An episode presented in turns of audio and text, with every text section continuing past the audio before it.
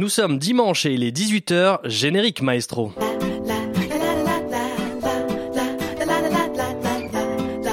Messire Un sarrasin Messire Refais l'accent belge. Et je t'explose ta gueule, t'as compris? Et vous me copierez 100 fois I am stupid and aggressive. Tu sais ce qu'ils mettent sur les frites en Hollande au lieu du ketchup? Non, quoi. De la mayonnaise. Les salauds. Itinéraire croisé. Itinéraire croisé. Itinéraire croisé. Itinéraire croisé.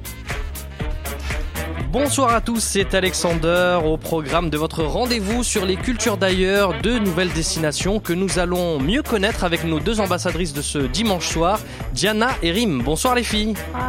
Bonsoir. Avant d'en savoir plus sur vous et vos pays, le Liban, l'Ukraine et la Tunisie, je rappelle à nos auditeurs qu'à tout moment, vous pouvez réagir sur la page Facebook de l'émission Itinéraire croisé au pluriel et vous allez nous retrouver tout de suite. Fidèle au poste, on retrouve Mickaël derrière la console assistée d'Erwan et dans une seconde partie, Florence vous a préparé à vous, auditeurs du 93.9, un reportage croisé dans Paris en compagnie de nos deux invités.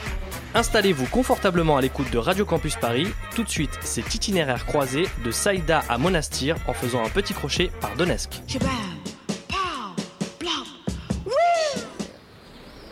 Notre première ambassadrice vient d'une ville côtière du Sahel tunisien, Monastir. Connu pour son climat agréable et apprécié des pêcheurs pour ses ports de plaisance, Monastir possède également des monuments architecturaux de grande qualité comme le mausolée de Bourguiba. C'est aussi une ville étudiante où les étudiants aiment se pavaner. Marhaba Rim. Toi aussi tu es étudiante? Tu es toujours étudiante? Bien sûr, oui. Et tu as fait tes études là-bas à Monastir aussi ou pas? Tu as commencé? Non, j'ai fait mes études euh, à Tunis et à Nice, D'accord, des études de quoi? En droit. Ah, sérieux le droit. Ouais, très Droit de quoi exactement? Je me suis spécialisée. Non, j'ai fait du droit public. Après, je me suis spécialisée en droit international. D'accord. Et tu as 26 ans si je me trompe pas. Voilà. C'est ouais. bien ça. Tes Ouais. passions, t'aimes bien lire, c'est ça? Ouais. La lecture? Ouais. Et euh, quoi d'autre? Qu'est-ce que t'aimes bien aussi? Bah, la danse. La euh, danse. La danse, ça tombe bien. C'est un point commun que tu as Ah avec oui. euh, Diana. On va en parler tout à l'heure. Diana, c'est notre deuxième invitée. Diana est une Libanaise particulière. Si elle a grandi au pays du Cèdre, à Saïda, Sidon français et son célèbre château de la mer, Diana a un autre port d'attache, l'Ukraine. En effet, c'est à Donetsk, première ville économique et industrielle, qu'elle est née. Donetsk, tristement plus célèbre ces derniers mois pour ses affrontements entre séparatistes russes et l'armée ukrainienne que pour son opéra. Diana, tu peux nous parler de ta double culture? Ah oui, en fait, je suis née à Donetsk, en Ukraine, mais j'ai déménagé tout de suite au Liban avec mes parents parce que c'est là-bas que mon père travaillait. Tout de suite, c'est quand? Tu étais toute petite? J'avais 5 mois, Ah d'accord, ok. j'étais toute petite. Mais après, j'alternais presque chaque deux ans. Je partais passer les vacances en Ukraine pour voir ma famille, ma grand-mère. Et c'était toujours les, les plus belles vacances de, que je passais. J'avais pas envie de rentrer chaque fois. C'était très, très sympa. Comment tu te définis toi? Plutôt libanaise, plutôt ukrainienne? Euh, on me pose tout le temps cette question. Alors, je suis de culture, je suis ukrainienne. Je suis plutôt russe-ukrainienne, je dirais, parce que on est plutôt pro-russe à Donetsk. Et, mais j'aime le Liban.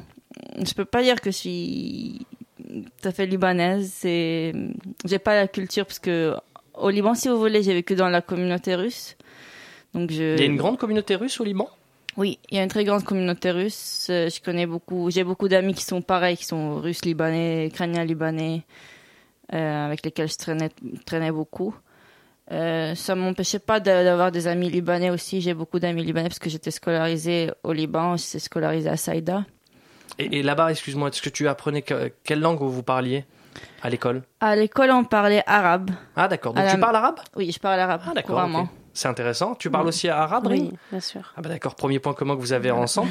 Ben, je vais vous demander justement, en parlant de langue, de me dire un mot, un mot dans votre langue natale. En arabe, Rim, qu'est-ce que tu pourrais me dire que tu voudrais faire découvrir à nos auditeurs? Un mot de ton choix. Selem, Salam. Ça veut dire quoi pour ceux qui ne connaissent ça veut pas? dire paix. D'accord, salam. Et toi, euh, Diana? Un Euh, mot en ukrainien du coup? Ukrainien. hmm, Tu parles ukrainien? Parce que je. Oui, un tout petit peu. Ah, un petit peu. Oui, je D'accord. parle plutôt russe, si vous voulez. Ouais, russe, excuse-moi alors Bah, Добро пожаловать. Oula, ça veut dire quoi ça Ça veut dire euh, euh, bienvenue. Ah d'accord, c'est comme euh, salam en fait. Oui, c'est. C'est l'équivalent Euh, oui. si D'accord. vous voulez. Bon, bah alors un message de, de bienvenue pour euh, commencer cette émission. Euh, je le disais tout à l'heure à, à Rim, vous avez un point commun, c'est que vous aimez toutes les deux la danse. Alors euh, pour toi, c'est plutôt la danse orientale, Rim, si je me Voilà, trompe pas. C'est la danse orientale. Qu'est-ce que t'aimes comme euh, quelles sont les, les danseuses que que t'aimes bien Ah, ou danseuse. euh, connues peut-être? J'en connais pas beaucoup des danseuses orientales, mais voilà, c'est parce que je fais de la danse orientale Ah, un petit peu, donc c'est pas les personnes qui en font.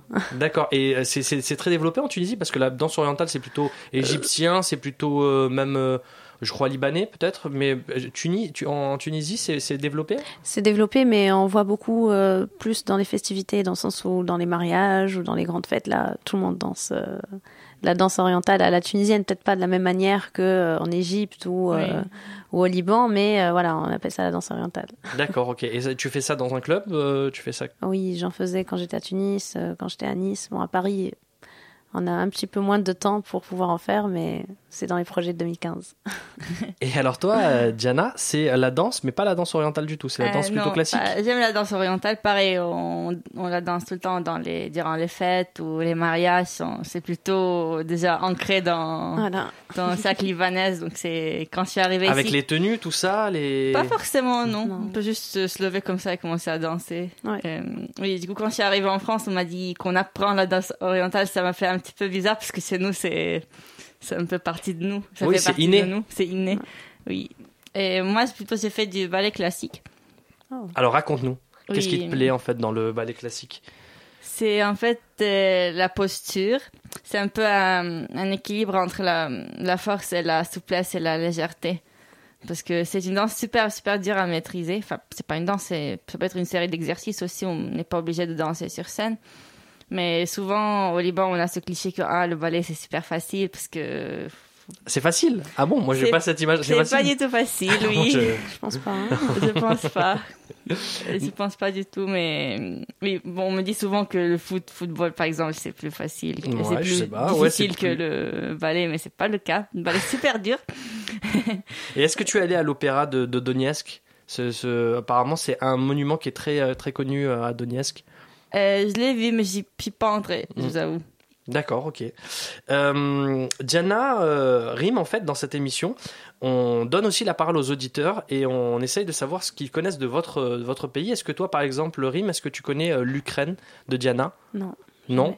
Et le Liban, peut-être plus le Liban Le Liban, oui, mais j'y suis jamais allée. Mais euh, je connais des Libanais. euh, J'aime beaucoup le Liban. J'aime beaucoup la langue libanaise. C'est une très très belle langue. Est-ce qu'on peut dire que ça se rapproche, la culture libanaise et la tunisienne Ou est-ce qu'il y a des grosses différences On est sur la même longueur d'onde. On, Ouais. a, on a un peu le même Oui, c'est esprit. ce que j'ai euh, entendu dire aussi. Ouais, ouais, plutôt typé méditerranéen, quoi. un peu méditerranéen, peut-être pas, parce que les Méditerranéens restent euh, avec un peu de, de côté. euh, voilà, on ne sait pas si c'est le Maghreb, si c'est l'Europe, si c'est. Si c'est on ne sait pas. Donc bon, c'est c'est le- c'est la Méditerranée. Donc je vois plus le côté euh, euh, souplesse, euh, douceur. Je vois ça chez les Libanais, que j'aime beaucoup d'ailleurs. Des points communs, peut-être. Et toi, est-ce que tu es déjà allé en Tunisie, non, Diana? je suis jamais allée en Tunis, en, Tunisie, mais j'ai entendu dire qu'ils sont aussi cool que les Libanais et les Tunisiens. Enfin, qu'on se rapproche euh, un tout petit peu. D'accord. Bah, nos auditeurs, eux, ne connaissent pas non plus vos pays. Ça ne les empêche pas d'avoir un avis. Écoutez bien le passage piéton préparé par Florence. Je vous demanderai de réagir après. Je ne suis pas croyez.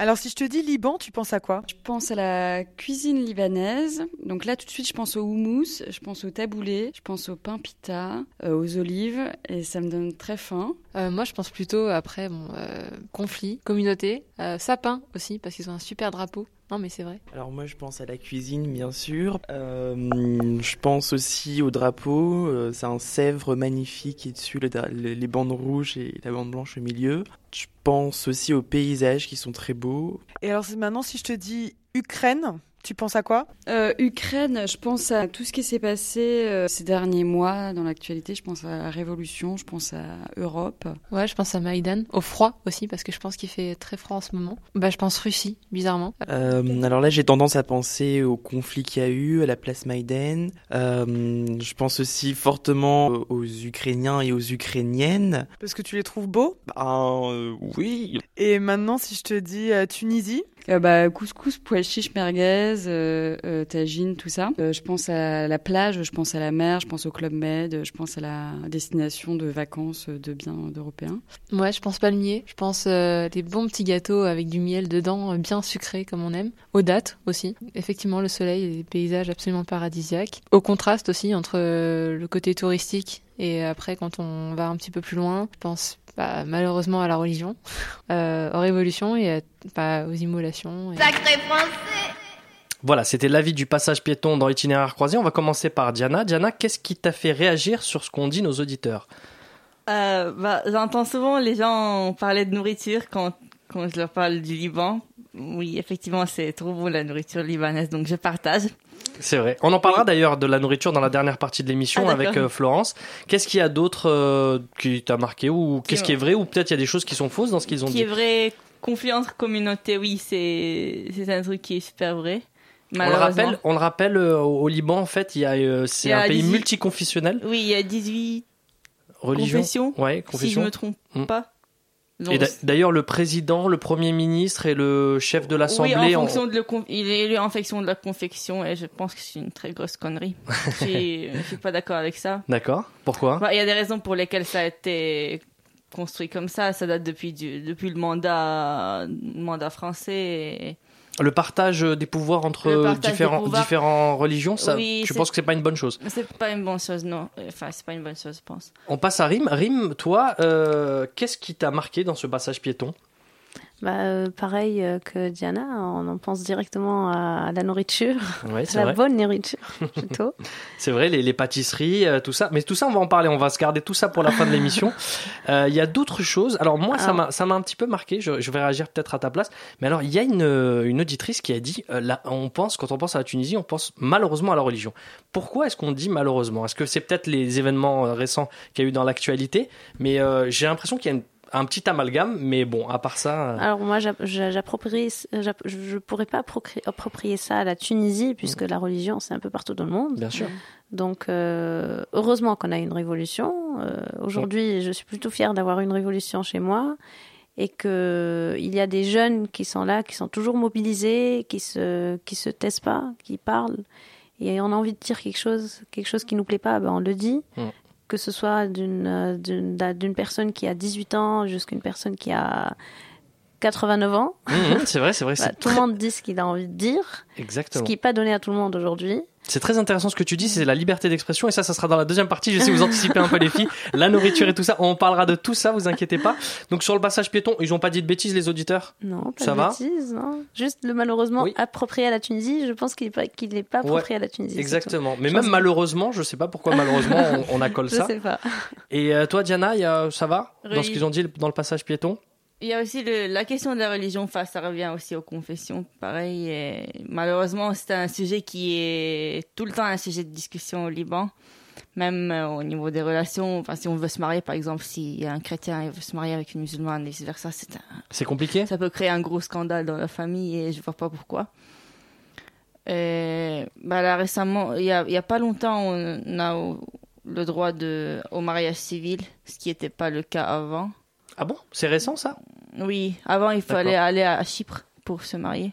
Entre deux confessions différentes, oui, c'est ça, D'accord. Je Et savais pas. avant aussi, il y a pas longtemps, on a, on peut ne plus marquer la confession de l'enfant qui est né. C'est, c'est plus comment il s'appelle le papier. C'est pas une carte d'identité, c'est une on, on dit en arabe. Oula, ça je ne saurais pas dire, mais oui, un papier, C'est un petit papier administratif. Oui, administratif. euh, c'est comme un acte de... Je sais pas si c'est un acte de naissance, mais bref, c'est un papier qui est équivalent un peu à la carte d'identité. Et... On n'a pas ça en Tunisie. Oui, nous on a ça et d'habitude c'est marqué tout le temps. Tout le temps il y a la confession qui est tamponnée, enfin même moi. Alors que j'ai pas choisi forcément cette confession, c'est juste parce qu'on me l'a appro- enfin, Mmh, attribuée. Et du coup il y a le premier, un- le premier enfant qui est né il y a pas longtemps qui est sans confession. Donc je trouve que c'est un petit progrès quand même. D'accord. Non, mais c'est intéressant. Euh, pareil pour la, la religion en Tunisie, euh, Rim. Non. On n'a pas de, de religion inscrite sur notre pièce d'identité. On est tous tunisiens, tous unis. Malgré euh, Enarda, le, le parti au pouvoir euh, qui était au- Il est plus auparavant. au pouvoir. Oui, il est plus au pouvoir, mais pendant cette Mais période de transition, transition ouais, Non. il n'y a pas on eu a de. un certain moment, on va vous dire de vrai, un certain moment, on a eu peur pour euh, le statut de la femme tunisienne qui est l'exception dans le monde arabe. Tout à fait. Euh, il faut le noter parce que c'est vraiment l'exception. Sous Ben Ali ou même sous Sous Bourguiba, Bourguiba avant, et il y grâce avait... à Bourguiba Mm, plutôt parce que mm. c'était c'est à partir du code du statut personnel qu'on a eu euh, en 56 avant même notre première constitution notre première république pour instaurer justement et pour garantir les droits de la femme comme la, la le, le mariage enfin euh, enfin tout euh, ça c'était euh, le droit au vote euh, On peut dire que c'est un la- pays précurseur pour le droit de la femme, euh, la Tunisie. C'est oui, oui, bien sûr. C'est euh, aujourd'hui c'est incontestable. On veut plus avancer et, euh, et essayer d'améliorer la situation des, des femmes. Euh, c'est pas qu'en Tunisie, c'est partout. Mhm, hein. bien sûr. Et euh, je dirais aussi que, c'est-à-dire qu'aujourd'hui, on parle de république, on parle pas de, de, de religion, de X, Y. En Tunisie, en tout cas, c'est c'est vrai qu'on a cette tendance, mais c'est une tendance un peu partout. Mais voilà, il faut, il faut se mobiliser, et il faut. euh, il faut Tu faire penses que c'est un cette- stéréotype qu'on a de l'extérieur de voir la Tunisie sous l'angle forcément de la religion alors que la... C'est pas le cas. Hmm. C'est pas le cas. C'est-à-dire cas. qu'on a, on a des extrémistes, bien sûr, mais ils ont le droit de ils ont droit de s'exprimer, ces personnes-là. C'est-à-dire quand ils se, ma- ils, manif- ils se manifestent dans la rue, tant que c'est pacifique, ils ont le droit. Comme Mhm. Nous, on, a le droit de On peut, manifester. on peut aussi manifester religieusement sans que ça soit forcément de Bien l'extrémisme sûr, aussi. Bien sûr. Oui. Tout, tout le monde a le droit de tout faire. Enfin, euh, dans, dans la limite des choses, que ce soit que ça porte pas atteinte à l'autre, bien sûr. De la loi, Et que exactement. ça reste, voilà, dans la limite de la loi. Eh ben, on va parler je- de tout ça juste après une première pause musicale. Dans Itinéraire croisé, vous savez, on donne euh, la possibilité à nos invités, nos ambassadrices de choisir la programmation musicale. Et on va commencer par toi, Diana. Euh, tu as le choix entre deux morceaux. Alors toi, comme tu es ukrainienne et en même temps libanaise, donc il y a un morceau qui est plutôt ukrainien avec Okean, Okean Elzi. Je sais pas si je Ah prononce oui, bien. j'adore. avec Bez Bouyou, je crois. Je, je prononce peut-être mal. Ah oui, je le connais. Et l'artiste libanaise, c'est Fayrouz avec euh, Bektob Esmek Ya Habibi. Bektob Esmek Ya Habibi. très beau. Mm. Oui, j'aime bien les deux, mais je, je veux aucun allez-y, s'il vous plaît. Le morceau ukrainien. Oui. Okan Elzi qu'on écoute tout de suite sur Radio Campus Paris.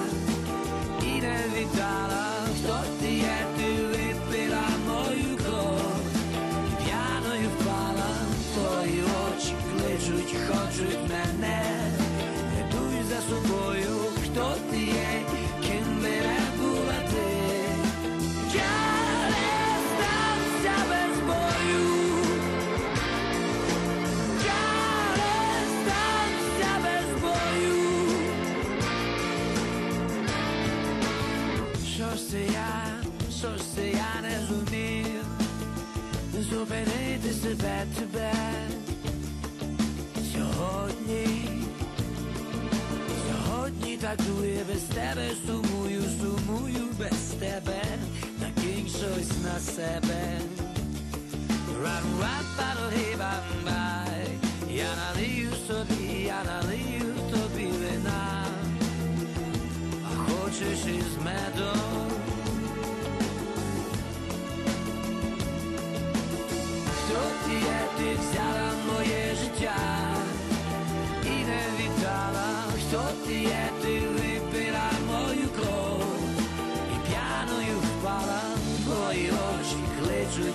Кличуть, мене, ведуть за собою, хто ти є,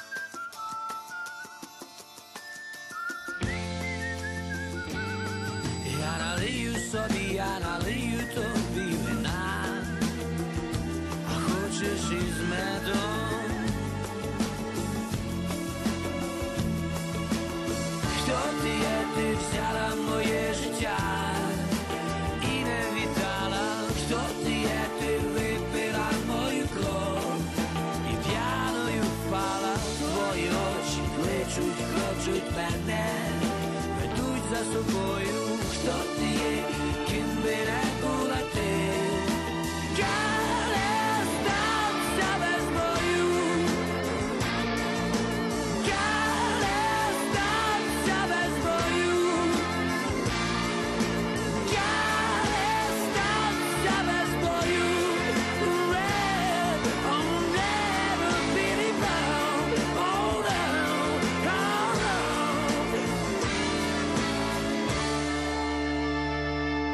Vous êtes toujours sur Radio Campus Paris 93.9 FM à l'écoute d'itinéraires croisés. Et d'ailleurs, peut-être que vous nous écoutez euh, sur Internet en ce moment pour cet itinéraire croisé de Saïda à Monastir en faisant un petit crochet par Donetsk en compagnie de, de deux ambassadrices, la tunisienne Rim et Diana, la libano-ukrainienne qui a choisi ce morceau.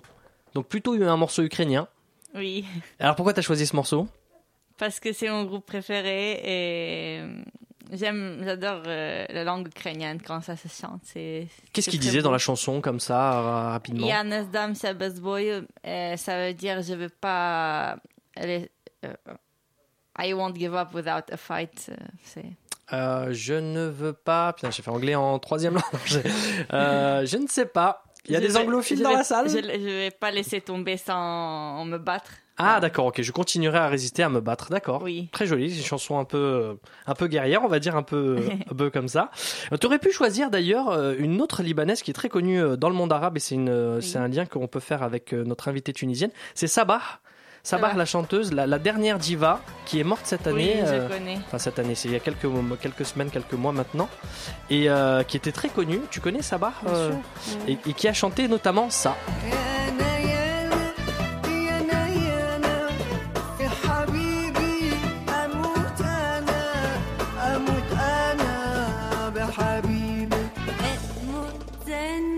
Voilà, qui a chanté euh, ça, c'est Yana Yana, un, morceau. Alors c'était une, une grande diva. C'était d'ailleurs, on dit la dernière diva euh, le, de, de- du, du pays, et elle a eu un hommage vraiment, euh, vraiment très très fort puisqu'il y a des milliers de personnes qui sont venues à ses funérailles. Tu la connaissais euh Oui, je la connaissais, je vous avoue que j'écoutais pas trop ces chansons parce que c'était C'est pas plutôt ancien. de- Oui, Hmm. c'est plutôt ancien.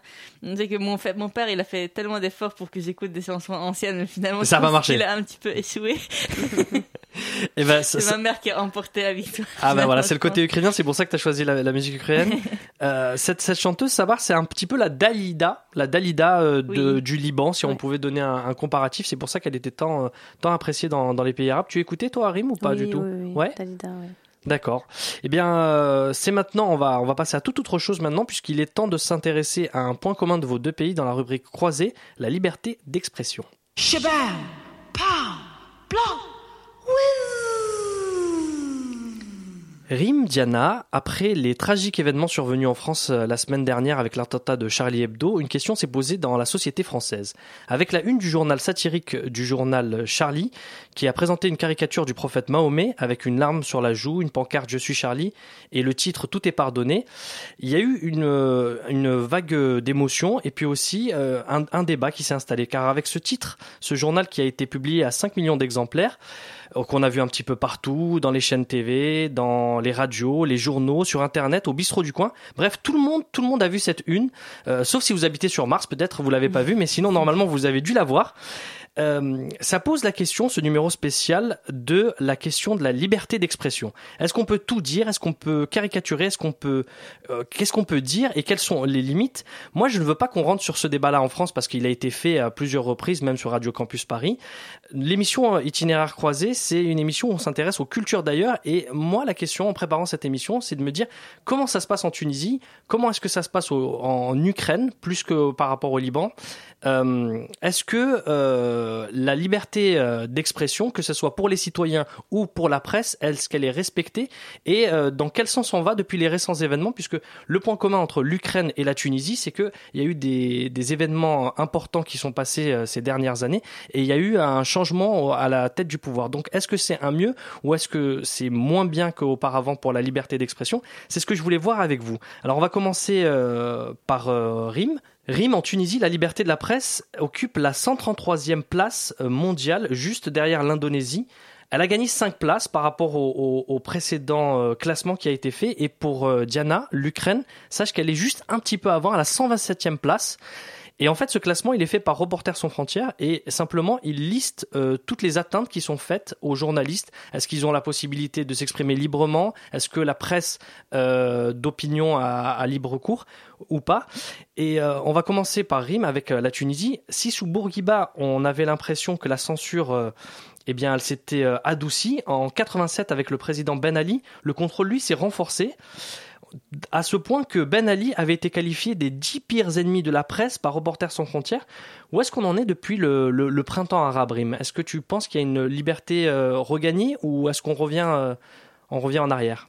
Non, je pense qu'en Tunisie, on, a la chance d'avoir euh, cette liberté regagnée ou pas, relativement regagnée, dans le sens où il y a quand même le danger euh, de- du journaliste qui, euh, qui, qui arrive et qui veut, tout, qui, veut, qui veut dire tout ce qu'il veut. Mhm. Dans le sens où on a des frontières très fragiles et la situation notamment en Libye qui est très euh, très très sensible. On parle souvent de euh, journalistes qui ont été qui sont pris en otage. Là, la semaine dernière, euh, pareil, on a deux journalistes qui ont, qui ont été pris en otage en Libye. Donc c'est là où la question se pose en fait. Je dirais pas, c'est pas une question qui reste en interne chez nous.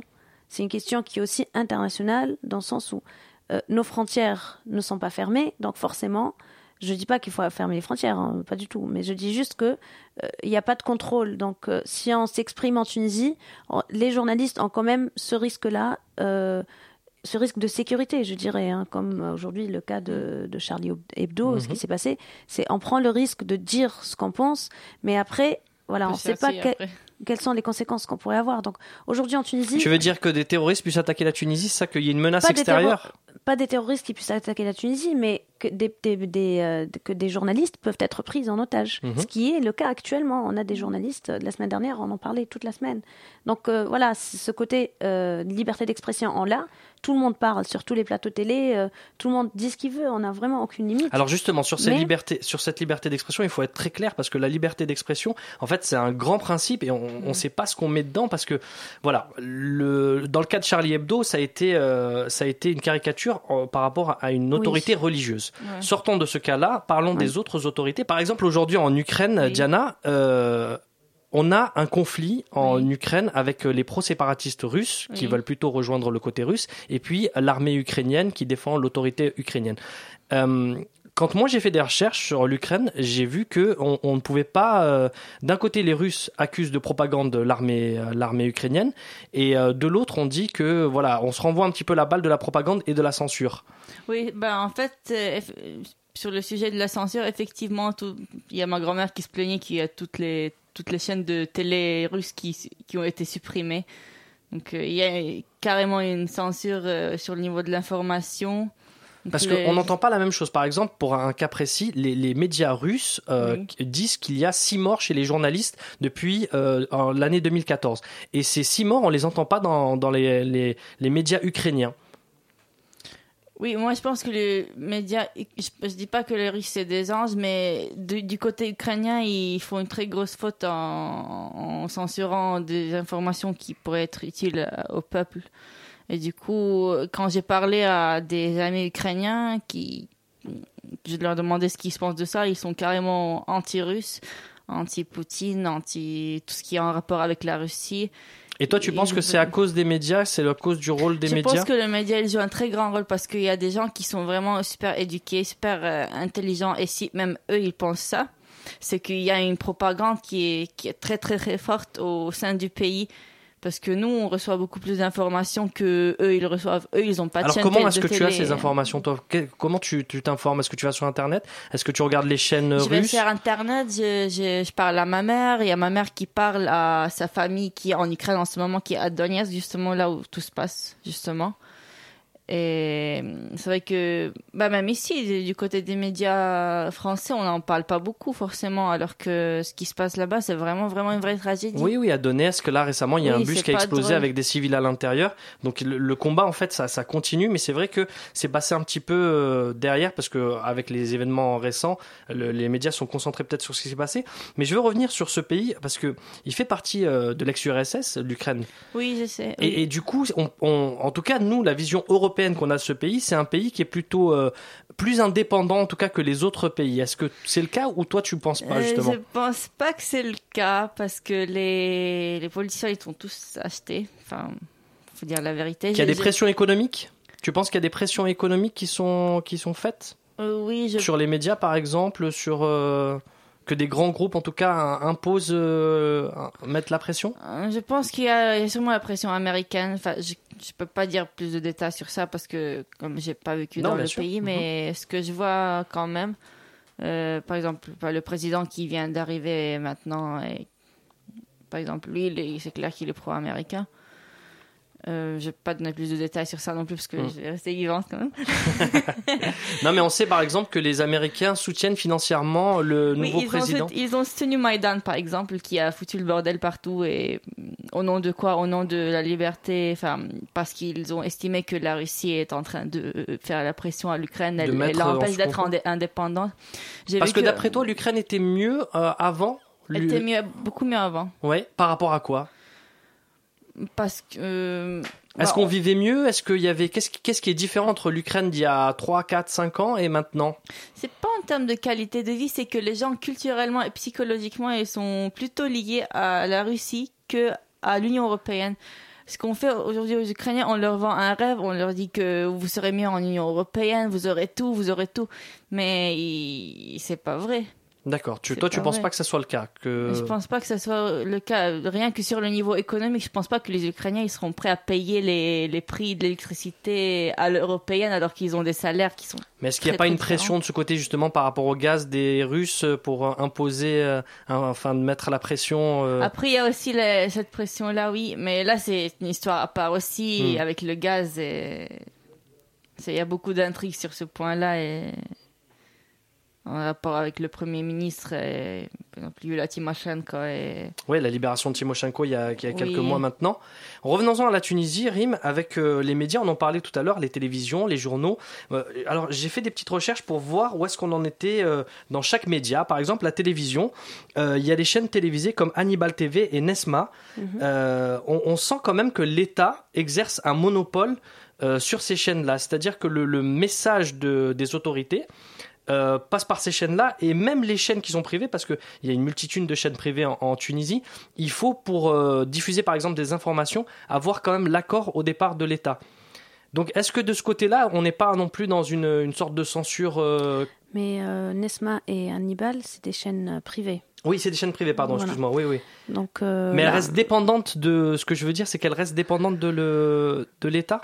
Non? Tu trouves pas ça... Dépendante de l'État, peut-être, je sais pas, je peux pas trop prononcer, prononcer là-dessus, mais. euh, Par je exemple, pense elles peuvent plutôt- pas parler de politique. Est-ce que sur ces chaînes-là, tu as déjà vu Si, bien Si, sûr. elles peuvent parler de la politique Bien sûr, hein, tous les jours, dans toutes les chaînes, pratiquement dans toutes les chaînes tunisiennes. avoir un message qui est, comme on disait tout à l'heure avec Diana, un message qui va à l'encontre de, du président ou en tout cas de l'autorité Bah, à l'encontre ou pas, en tout cas tous les soirs pratiquement maintenant en Tunisie depuis euh, la Révolution, on a des, des, des forums, enfin des, des débats constants pendant toute la soirée sur la situation, tout ce qui se passe, tout ce qui est sujet tabou, on le, on le verra sur un plateau télé, euh, que ce soit sur Nesma, Avec sur différentes Hannibal, forces euh, politiques euh, qui s'opposent. Ah oui, bien sûr, tout le temps. Ça, c'est c'est très constant. C'est pratiquement tous les soirs. hein. Au bout d'un moment, on se dit bon, bah, on en a marre de, de voir que ça maintenant. euh, euh, à quel point euh, tout le monde est mobilisé et tout le monde euh, s'exprime hautement, que ce soit à la radio, que ce soit à la télé, euh, dans les journaux, c'est pareil. Donc euh, non, c'est euh, D'accord.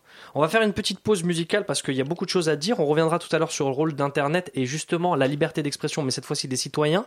Et euh, en attendant, je vous propose d'écouter euh, sur Radio Campus Paris un morceau de la programmation musicale de Lille.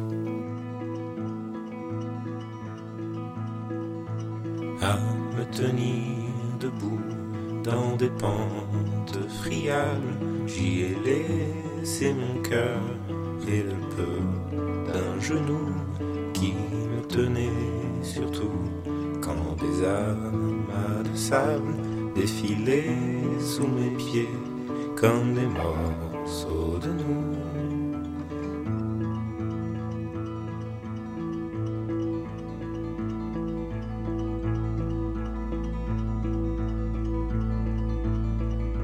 mais je ne laissais plus se mélanger au sable, le ciment et la vague, l'avenir et le flou.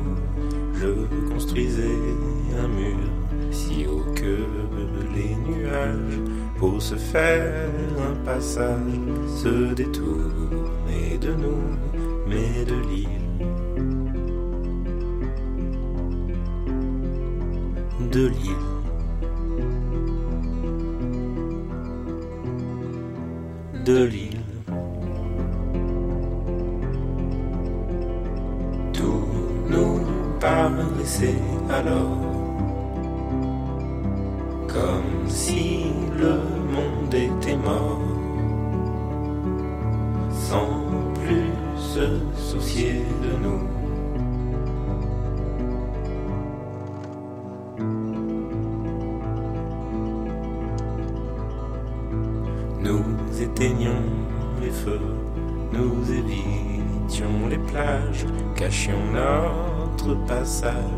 et nous manquions de tout pour échapper enfin au monde anthropophage qui du haut de sa rage se languissait de nous, mais de l'île. Tout nous paraissait alors comme si le monde était mort, sans plus se soucier de nous, de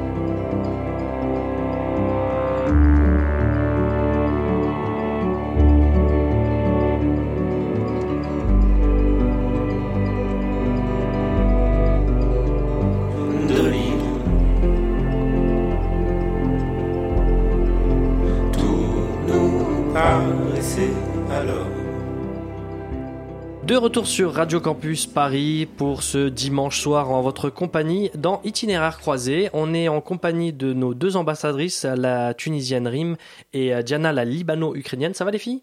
Oui, ça va. Ça se passe? Très bien. On est toujours dans l'émission euh, donc itinéraire croisé comme je vous le disais et on était en plein débat juste avant sur la liberté d'expression euh, dans vos pays et euh, on parlait tout à l'heure euh, avec toi Rim de la liberté de la presse. Parlons maintenant de la liberté d'expression mais pour les citoyens. Euh, Il y a eu un procès là qui a fait un petit peu, euh, on va dire, polémique, en tout cas en, en Tunisie. C'est celui de ce blogueur Yassine Ay- Ayari, euh, 33 ans, qui a, qui a posté un message sur Facebook à l'encontre euh, des militaires et qui euh, a été jugé par contumace, c'est-à-dire qu'il n'était pas présent, il était à Paris. Et euh, donc le, le 6 janvier, en fait, il a, il a été, euh, on- on- il a eu une peine de 3 ans d'emprisonnement. Tout ça parce qu'en fait, il a, il a critiqué le, le pouvoir en place. Alors, comme je disais tout à l'heure, on a un nouveau président qui, qui est en Tunisie. Depuis le 1er janvier. Ouais, exactement, depuis le 1er janvier. Et on n'a pas l'impression que les choses changent en tout cas. Euh, Est-ce que toi, en tant que Tunisienne, tu vois euh, le. Tu, tu penses qu'on. on- ça va évoluer pour les citoyens ou pas la, la liberté d'expression? Mais moi, je, je pense que ça va évoluer pour les citoyens. J'y crois et je continue à y croire parce qu'on Malgré là- ce cas-là du, du blogueur. il faut continuer à résister, en tout cas, quand il y a des injustices. Et je pense que. je- Enfin, je suis pour la liberté d'expression, évidemment, bien sûr. Mais au, au point de d'approprier la chose euh, ou l'erreur, ou je ne sais pas, à, à un régime particulier en sachant qu'on est en transition Mhm. Et que le, le, le président il vient juste d'arriver, ils sont, ils- on n'a même pas de nouveau gouvernement encore, Ouais, on est encore en gouvernement transitoire. Donc les choses sont encore confuses pour dire voilà telle personne est responsable. Aujourd'hui c'est encore tôt de dire ça, mais certes des, les injustices ne doivent pas avoir lieu Mm. et la liberté Parce que d'expression. c'est ces mêmes injustices qui ont poussé à, aux révolutions, au printemps arabe. En tout Oui, cas, le- la sûr, Tunisie, ça a été le premier pays à se soulever. Et justement parce que on, on- économiquement et aussi politiquement, le pays était sclérosé et qu'on pouvait pas s'exprimer librement. D'ailleurs, ce jugement, donc, euh, il a été rendu. Euh, Yassine Ayari, son père en fait était colonel et euh, lui, en fait, il a, il a posté un, un message sur Facebook pour dire qu'en gros, c'était la faute des militaires. Et le jugement, il a été rendu sur la base de l'article 91 de la, du code de, de la justice militaire. Et c'est ce qui impose aussi problème à la population, je pense, tunisienne, c'est qu'on ne peut pas juger des civils à travers un code euh, militaire. Le, le- le- la justice militaire, elle doit s'appliquer que aux militaires. La justice civile, peut-être que c'est avec la Constitution. Bon, on est encore au début du processus. euh, Voilà, il y a encore, il peut- a encore l'appel. Il faut pas oublier que la justice a aussi euh, ses, de- ses degrés. Donc, il y a une une injustice dans un premier degré de juridiction. Donc, il faut faire appel. Il y a toujours la cassation. Il y a toujours cet espoir. C'est pas parce que c'est approprié à cette à cette affaire-là Mhm. Qu'on doit s'arrêter et qu'on doit se dire non. En fait, les choses euh, reviennent comme avant. Non, il faut continuer à lutter. Il faut continuer. C'est pas du jour au lendemain que ça va arriver, qu'on va avoir une transparence absolue. Et, et à mon avis, il faut il faut continuer. C'est la résistance. La, sol- la solution, c'est la résistance, je pense. Tout à fait. Et, et même cette résistance sur Internet, est-ce que, par exemple, dans la société tunisienne, euh, est-ce qu'on est libre de pouvoir poster ce qu'on veut sur Facebook, par exemple, ou sur les réseaux sociaux, ou est-ce qu'il y a une crainte que euh, on puisse euh, être jeté en prison, par exemple? Bah, pour le moment, on voit pas, Mhm. puisqu'on est justement euh, au lendemain de la révolution. Hier même, on a fêté nos, nos quatre ans Mhm. de, de révolution. Donc, on est aussi un peu en réparation, en En spectateur, Euh, peut-être en attente un on petit est peu, non? peut-être pas spectateur parce que tout le monde est mobilisé dès qu'il y a quelque chose euh, qui arrive de on est tous mobilisés on se sent tous concernés notamment pour pour la- les assassinats qui ont eu lieu l'assassinat de Chokri Belaïd c'était euh, c'était Tout toute la. Tunisie Mhm. était euh, mobilisée le pays s'est arrêté c'est des choses qui voilà qui nous touchent profondément donc à mon avis il faut continuer à résister il faut il faut vraiment continuer à lutter pour moi c'est une lutte aussi. La lutte, exactement, c'est le mot qui revient aussi en, Ukraine, euh, Diana. Euh, en fait, il y a eu, euh, comme pour la Tunisie, un, arsenal juridique qui a été modifié pendant les manifestations, pendant pro-Maïdan et anti-Maïdan, en fait, en, Ukraine. Notamment, en fait, il y a une, une loi qui interdit à, la population de se rassembler euh, sur, un, sur euh, un endroit. Parce qu'après les débordements de Maïdan, les autorités n'ont pas réussi à, à contrôler. Contrôler, oui. Et du coup, il y a eu des, des lois comme ça pour la protection de la sécurité des citoyens. Euh, on, a, on a interdit la, la, la libre réunion des, des individus. Donc, on a l'impression que, pareil, il y a un, un blocage, en tout Oui, cas. en ce moment, il y a un gros blocage. a- On peut pas forcément s'exprimer librement pas pour des questions de sécurité, justement, parce qu'on a peur de... De la répression. Oui, se prendre une balle, Mhm. tout simplement. Et c'est, oui, On a vu notamment fleurir ces, ces vidéos de passage à tabac sur Internet où on a vu, euh, que ce soit du côté russe ou du côté euh, euh, du ukrainien, en tout cas, on a vu des gens qui essayaient simplement de, de, de s'exprimer, se faire frapper dans la rue sans que la police n'intervienne, sans que l'armée n'intervienne. Ça, c'est des choses que toi, tu as eu, tu as eu écho de ces choses-là ou pas? Oui, j'ai entendu dire que, genre, euh, si on a su par exemple que ce mec, par exemple, il est russe et qu'il est dans un quartier pour- Ukrainien. ukrainien où Mhm. il peut se faire tabasser comme ça et personne ne va rien faire. Et ça fait peur. Donc ça pousse les gens à se taire, effectivement. Mm. Donc euh, pour le moment, je sais pas comment ça va évoluer, je vous avoue. On voit pas de- de- Je vois d'issue pas de secours à- pour le moment. Peut-être que, enfin, parce que par rapport aux séparatistes, euh, que- quel est le, quelles, quelles sont leurs demandes en fait les séparatistes? C'est de, c'est que la Crimée soit soit pro-russe, enfin soit russe, La Crimée, rattachée elle, à la est- Russie, elle est déjà russe, la Crimée. mais complètement qu'elle soit, enfin, est- oui, mais en dehors de la Crimée, au-dessus encore, euh, que ça soit administrativement, euh, que tout. je ne sais pas à vrai dire, mais je sais que le peuple de l'Est, il est plutôt, enfin, de d'âme, si vous voulez, il est plutôt pro-russe. Mhm. Après, si on lui inculque des, de nouvelles idées, c'est. enfin, moi, j'ai passé mes vacances en Ukraine. Enfin, je vivais pas vraiment pendant longtemps, longtemps là-bas, mais je regarde ma mère, par exemple. On n'a jamais eu de problème avec ça. Elle, elle s'est toujours associée avec la partie russe. euh, Mhm. Elle se sent peut-être plus l'Ukraine. russe que ukrainienne, peut-être, oui, non? on parle, on parle ukrainien certainement là-bas, mais on parle aussi russe. Donc ça nous a pas empêché d'être ukrainien quand même. Il y a beaucoup de gens, j'ai eu des reportages, le- par exemple, il y a une femme qui disait, moi je, je parle russe, j'ai une culture russe, mais je suis ukrainien, je peux pas dire que je suis russe. Mais on a quand même ces, ces liens qui datent euh, bien sûr de... Et, et est-ce que, comme euh, pour Rim, euh, est-ce que la, les réseaux sociaux, Internet, ça permet de, de, de pouvoir euh, Ça se- permet de s'exprimer, mais... plus librement? Plus librement, je trouve, oui. Pour moi, j'ai regardé... Est-ce qu'il y a de la censure euh, en Ukraine? Est-ce que ta mère, par exemple, t'a dit euh, qu'il y avait de la censure de ce côté-là? Est-ce qu'on peut aller sur tous les sites qu'on veut sur, euh, en Ukraine ou pas? Euh, je ne sais pas si c'est le cas. Je suspecte, mais je ne sais pas. Je peux pas vous dire. euh, D'accord. Parce que j'étais pas là-bas, du coup. D'accord. Bon, vous voyez, il y a beaucoup de choses à dire sur la, sur la liberté d'expression. On pourrait en faire une autre émission. Ce que je vous propose maintenant, les filles, c'est de s'intéresser à vos parcours à Paris. J'ai deux amours, mon pays et Paris. Les filles, si vous êtes ici, c'est que vous avez choisi de vous installer dans la capitale. Alors pourquoi ce choix, Rim? Euh, sincèrement? Mhm. C'est un choix par défaut.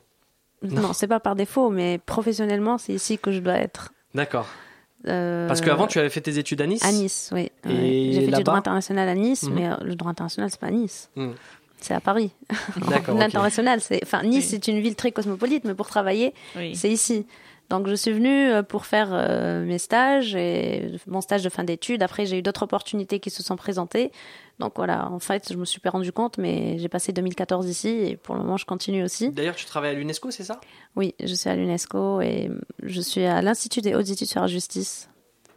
On travaille sur les systèmes judiciaires dans le monde arabe, principalement. Ah, dans le monde arabe Moi, je suis, moi, je travaille sur ça, mais l'institut euh, travaille sur, fait des études comparatives sur les systèmes judiciaires dans le monde. D'accord. Et toi, Tiana, pourquoi choisir, avoir choisi Paris? Pourquoi Paris? Parce que euh, chez moi, il n'y avait pas un cursus de japonais. Genre, on pouvait apprendre. Pourquoi le japonais? Pourquoi le japonais? C'est une histoire super intéressante. Euh, J'ai vu un très beau CD quand j'avais 15 ans. J'étais en Ukraine. Et ça m'a beaucoup plu. Il y avait un très beau temple. Donc je me suis dit, c'est le moment, je vais apprendre le chinois. Voilà. Pour moi, le chinois et le japonais, c'était la même chose à cette époque-là. Jusqu'à ce que j'ai découvert le japonais, je me suis dit, bon, bah, japonais ou chinois, on s'en fout. On commence. Après, au fur et à mesure, euh, j'étais fascinée par cette, par cette langue, justement parce que je comprenais rien et ça me, ça me donnait Ça envie de t'intéressait, comprendre. ça oui. t'interloquait. Oui, mais je progressais pas au Liban. Il y avait, il y avait presque personne qui s'intéressait au japonais. On me disait, mais c'est quoi, c'est quoi ça T'étais la seule, madame, non? Oui, oui. Je progressais pas et si je voulais apprendre ça, je voulais faire de la traduction à cette époque-là et je pouvais pas choisir euh, le japonais. Il y avait pas le japonais dans le cursus. Donc je me suis dit, si je suis prise, euh, j'ai postulé pour euh, Cergy, j'ai postulé pour Lyon et pour Strasbourg. Comme Cergy, c'est plus- c'est quand même plus proche de Paris. Je me suis dit, Paris, c'est la capitale. Donc, si je suis prise à Cergy, je vais aller à Cergy. Et si je suis prise au Liban, ben, tant pis, je prends russe et espagnol. Je me suis dit, tu laisses tomber le japonais. C'était pas à cette époque-là euh, une obsession pour moi. J'étais prise à Cergy. Et c'est parti. C'est comme ça que tu as, atterri Oui. ici. Oui. Et, et le- la question que je me posais, c'est comment. euh, je, vous, je vous ai mis un, une- un questionnaire à, à toutes les deux. Je vous ai posé des questions avant de préparer l'émission. Et je vous ai demandé où est-ce que vous retrouvez votre culture ici à Paris. Et en fait, c'est l'objet du reportage de Florence. C'est le reportage croisé. Venez voir le grand musée parisien, ouvert 7 jours sur 7, 24 heures sur 24. Salut Alex, Diana a choisi de me parler ce soir de la Maison du Liban. Alors c'est Victoria Kouzami qui a fondé euh, en 1948 l'association culturelle franco-libanaise. Et sa vocation était promouvoir la construction dans le parc de la Cité internationale d'un pavillon destiné à accueillir une centaine d'étudiants libanais de haut niveau. Et alors qu'est-ce que ça représente pour toi euh, la Maison du Liban? Liban, pour moi, c'est le petit Liban en plein milieu de Paris, si vous voulez. Et tu peux me parler d'un plat libanais que tu aimes particulièrement? Oui, moi j'adore les kusawara arish. C'est des feuilles de vigne euh, dans lesquelles euh, il y a du riz et de la viande et c'est cuisiné dans de la, avec de la sauce euh, acide. Enfin, on ajoute du citron et on ajoute de la viande du mouton. Après, il y a des, les courgettes aussi qui sont fourrées de, de riz. Donc là, ça, c'est un de mes plats préférés. Après, il y en a beaucoup. Et il y a une autre tradition que tu aimes bien au Liban? Dont tu pourrais nous parler? Oui, euh, oui, par exemple, moi je suis pas croyante personnellement, mais j'aime les, les fêtes euh, qui sont liées à que ce soit la religion chré- chrétienne et musulmane. Par exemple, j'aime la fin du ramadan. Moi, je fais pas le jeûne, mais j'aime bien fêter avec tout le monde parce que hum, on achète de beaux vêtements, euh, toute la famille nous, offre de l'argent. Il y a toute une ambiance spéciale qui règne dans la ville pendant ces trois jours. Alors Rim, tu as choisi de nous parler de La Goulette. La Goulette, euh, il me semble que c'est une ville en Tunisie, mais c'est aussi un restaurant. C'est un petit fast-food qui se trouve euh, un petit peu en dehors de Paris, qui se trouve à la rue Roger Salingro, pas très loin de Porte d'Italie. Euh, cet endroit me rappelle beaucoup l'ambiance tunisienne, dans le sens où euh, on peut retrouver tous les plats tunisiens, vraiment du plat le plus, euh, le plus ordinaire au plat le plus compliqué qu'une mère, qu'uniquement une mère peut faire, comme la mloukhia, qu'uniquement des Tunisiens connaissent. Ou euh, les, les couscous qu'on peut pas euh, trouver euh, partout, la brique, la fameuse brique que tout le monde aime, qu'on retrouve particulièrement pendant le mois de Ramadan. Euh, on peut retrouver le fricassé, euh, le tagine, enfin toutes sortes de plats typiquement tunisiens. Euh, on a envie de manger tunisien, on va là-bas. Et puis ce, qui, ce qui fait un peu sa spécificité, c'est le fait d'être entouré de, Tunisiens. Et puis il n'y a vraiment aucun protocole dans ce restaurant, c'est-à-dire que euh, on se sent vraiment dans le centre-ville de Tunis où on a l'impression que tout le monde se pousse pour pouvoir s'asseoir. et c'est que, c'est que chez nous qu'on peut retrouver ça. Et ben en tout cas, Alex, ce que je peux dire, c'est que le reportage m'a donné l'eau à la bouche.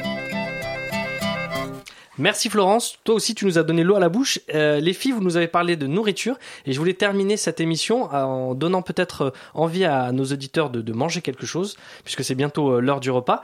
Alors, est-ce que vous savez, dans, dans, dans les différents pays, on mange de choses différentes en fait? Vous savez, dans, dans chaque pays a sa spécialité par rapport au petit déjeuner. Et alors, ce que je vous propose, c'est, euh, moi je vais vous donner des plats, je vais vous donner des, des, des mets et vous me dites c'est quel pays, en fait, Oh là dans là. quel pays on déjeune comme ça, on petit déjeune comme ça. En petit déjeuner. En petit déjeuner. Petit déj, Vous allez voir, c'est on fait deux équipes, l'équipe euh, de Diana et aussi euh, l'équipe de Rim. Alors, qui veut commencer? À qui euh, donne-t-on la main? Rim. Alors, Rim. Où est-ce que, dans quel pays on mange des pancakes, euh, des pancakes, pardon, des œufs et du bacon À ton avis? Aux États-Unis. Bonne réponse. Un point pour Rim. Tu vois, c'est super facile. Ça commence facile. Après, ça va monter en, difficulté. Diana. Oui. Où mange-t-on de la soupe miso, du riz blanc et des légumes au vinaigre au petit déjeuner Au Japon Bonne réponse. Ah bah tu vois, c'est bien tombé puisque euh, Diana est une fan du Japon et voilà, ça s'est vérifié tout de suite. Un partout. On continue, rime à toi. Où peut-on manger des nanes, du beurre et de la confiture? Ah, c'est plus difficile. Oui, des, nanes. Des nanes, c'est une sorte de petit pain. euh, Du beurre et de la confiture Ouais, hein. du beurre et de la confiture au petit déjeuner. Bon, en France alors. Ah, mauvaise réponse. en Angleterre Je sais pas ce que Non. c'est les nanes, moi. Non, pas en Non. Angleterre non plus, c'est en Iran. En Iran. Ah bon Oh, ouais. En Iran, oui, on peut manger ça. Ah Ouais. oui, je connais Eh ben écoute, on fera goûter ça après. Ah. Tu vas voir. Euh, Diana, à ton tour maintenant. Où est-ce qu'on peut manger euh, du pain pita et des fèves au petit déjeuner? Des fèves? Hmm. Mais c'est un peu plus compliqué. Ah, c'est plus dur, hein Je vous ai dit. quel genre de fèves. Des fèves, vous savez, des fèves qu'on peut travailler dans Le tout. matin, on mange Oui, des le fèves, matin, hein. le matin, ouais. avec de l'huile même, un filet d'huile. Ah oui, En Égypte, peut-être. Au Liban, enfin, il y a, il y a ça au Liban. Ah, mauvaise réponse. C'est en Égypte. c'est en C'est Égypte. c'est en En Égypte. Égypte qu'on mange ça. Oui, c'est On un a un truc euh, qui est un peu similaire. euh, comment il s'appelle déjà? Ouh là là, Je ne sais pas. je sais pas. Je ne sais pas. Bon, en tout cas, vous ne marquez pas les filles. Toujours 1-1. On On va va donner essayer- un demi-point quand même. On va essayer de vous départager. Alors attention, où mange-t-on euh, des tortillas, des œufs et de la sauce piquante en petit déjeuner, Rim? Des œufs et de la sauce piquante le matin? De la sauce Oui, piquante oui, le oui, matin? des- oui, oui, oui, des- Oh là là. À, votre- à ton avis? Une tentative, n'importe quoi qui te passe par la tête? Qui pourrait manger de la sauce piquante Tortilla, tortilla, peut-être ça peut être-. L'Italie, mais ça m'étonnerait. hein. Non, l'Italie, non, c'est le Mexique. Au Mexique, ah, on aurait dû inverser ça. Bon. On aurait dû inverser.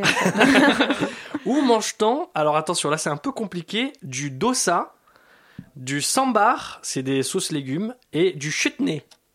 Diana. C'est pas Inde. Bonne réponse Comment t'as su? Parce que c'est des noms euh, qui font indie. Ah bon, d'accord. Bien joué. Le hasard fait bien les Deux, choses. Allez, dernière proposition. euh, c'est à ton tour, Rim. Où est-ce qu'on peut boire de la soupe faux le matin? Faux Faux. C'est quoi faux? Faux. on en- on n'aide pas. Alors, tu sais, Rim Soupe faux? Non? Ce qui te passe par la tête, vas-y, une proposition Pakistan. Ah non, c'est le Vietnam. Ah. Vietnam. Et pour terminer, où est-ce qu'on peut manger du congee et des beignets de porc? Beignet de porc et con- congee, c'est Congee, je sais pas, congee. euh. quoi Beignet de porc en Chine, c'est pas. connais Ah, pas les plats. c'est en? En Chine Bonne réponse, c'est en Chine, exactement, Diana. Bonne réponse, ben voilà, Diana, tu gagnes. euh, voilà, vous savez maintenant qu'est-ce qu'on mange? qu'est-ce qu'on mange un peu partout dans le monde? Et ben voilà, l'émission touche déjà à son terme. Et comme tout à l'heure, c'était Diana qui avait choisi euh, la musique, c'est à ton tour maintenant, euh, Rim, de terminer cette émission et de choisir l'artiste que tu souhaites écouter, un artiste tunisien. Alors, il y a Amina Sraif El Hazifet, les musiciennes Ordoni ou Nechez Yosono Tunisino. Io sono tunisino. Tunisino, je crois que c'est ça. Alors, Voilà. qu'est-ce que tu préfères de Io sono tunisino. Eh bien, on va écouter ça. C'est le moment pour moi de vous dire aussi au revoir. Euh, Dans quelques instants, il y va avoir les récréations sonores sur Radio Campus Paris. La semaine prochaine, il y aura Paul fait son cinéma. Et nous, on peut se retrouver sur le site de radiocampusparis.org pour écouter cette émission ou le mois prochain. Bonne semaine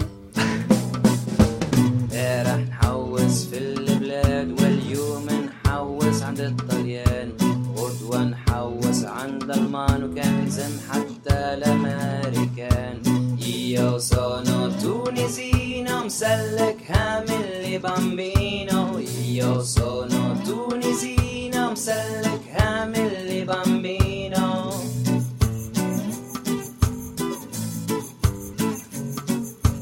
هالعيشة والله مشومة كان ما خلطوا ولاد الحومة الصيف ما انفلتش عومة كل ثنية تهز الرومة. هي وصانا تونسينا مسلكها من لبامبينا هي وصانا تونسينا مسلكها من لبامبينا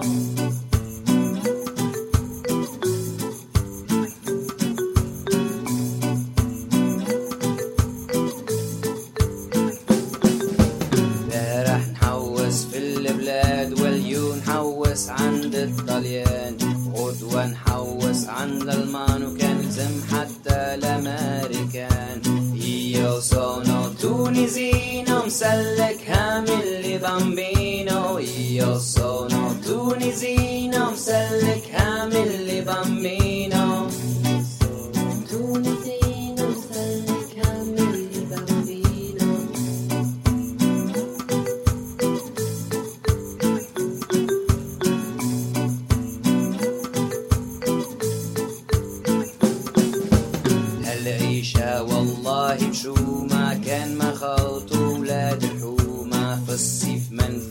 نفلتش عومة وكل ثنية تهز الرومة Io sono tunisino مسلك هامل لي بامبينو